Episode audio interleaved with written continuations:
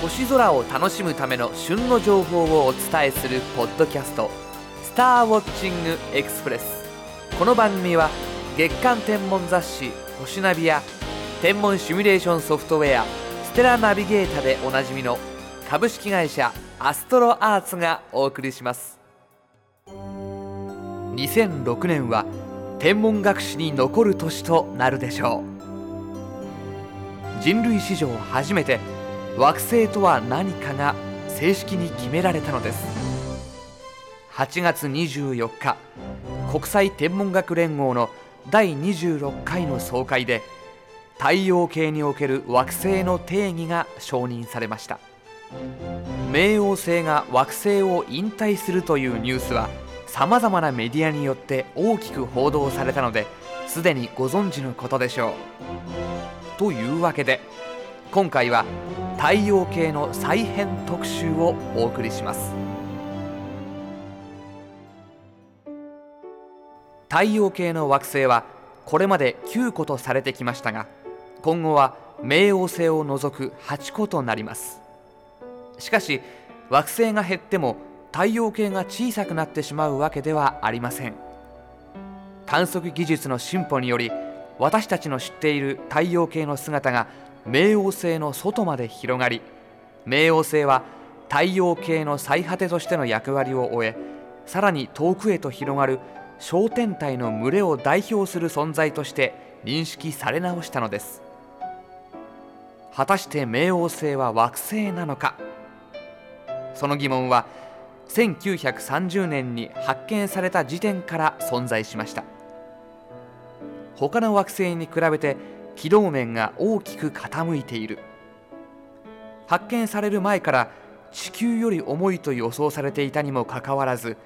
他の8惑星どころか月よりも軽い。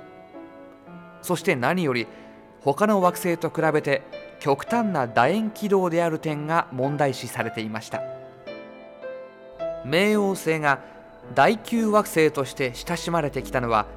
太陽系の一番外側に見つかった天体だからだと言えます。しかし1979年その楕円軌道のために冥王星は海王星軌道の内側に入り込みます。1992年にはついに冥王星よりも遠くに小天体が発見されました。その後も海王星の外冥王星の軌道付近を通る天体は次々と見つかっていったので1999年に冥王星が再び海王星と逆転した時にはすでに100個近い天体がその外側に観測されていました。この年冥王星は惑星ではなく海王星の外に存在する無数の小天体の一つではないかという声が何人かの天文学者から上がり大きな議論が巻き起こりました。しかし国際天文学連合が冥王星の地位を変えようという話し合いはしていないしする必要もないと態度を表明したことで騒動は一旦収まりました。7年間で冥王星並みに遠い天体が次々と見つかったものの冥王星並みに大きな天体は見つかっていなかったのです。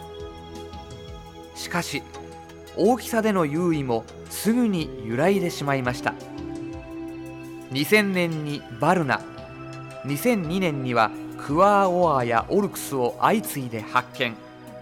2004年に発見されたセドナはマスコミから第10惑星とさえ呼ばれました。そしてとうとう国際天文学連合も惑星を正式に定義するために動き出すことになるのです。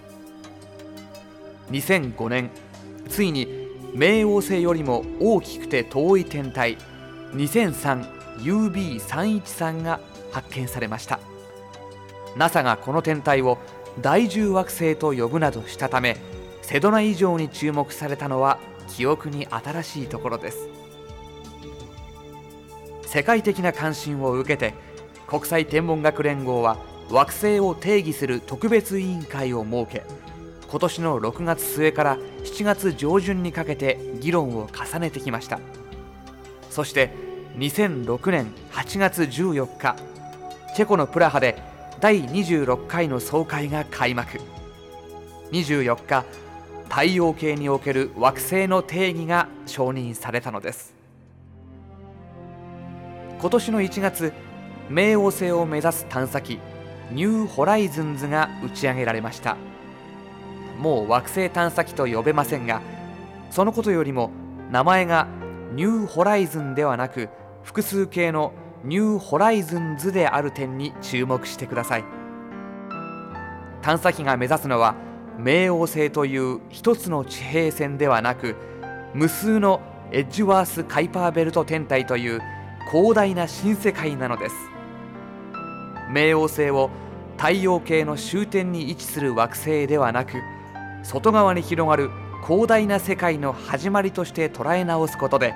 私たちがイメージする太陽系はより正確で壮大かつ夢にあふれたものとなるのではないでしょうか。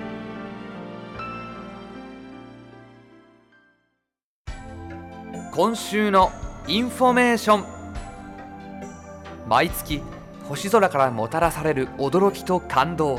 そして星と向き合う人々の動きをお伝えする月刊星ナビではホットなテーマを分かりやすく伝える特集記事をはじめ見逃せない特定の日時の天文現象のほか肉眼から望遠鏡まで晴れていれば毎晩役立つ星空の巡り方を紹介しています。9月5日発売の星ナビ10月号では太陽系再編についての緊急レポート。冥王星は惑星にあらずや格安機種の登場でますます手軽になったドブソニアン望遠鏡特集などを掲載。お求めは全国の書店またはアストロアーツオンラインショップへ。さて今回の「スターウォッチングエクスプレス」はいかがでしたでしょうか？より詳しい星空を楽しむための情報はアストロアーツホームページ http コロンスラッシュスラッシュ www.astroarts.co.jp スラッシュをご覧ください。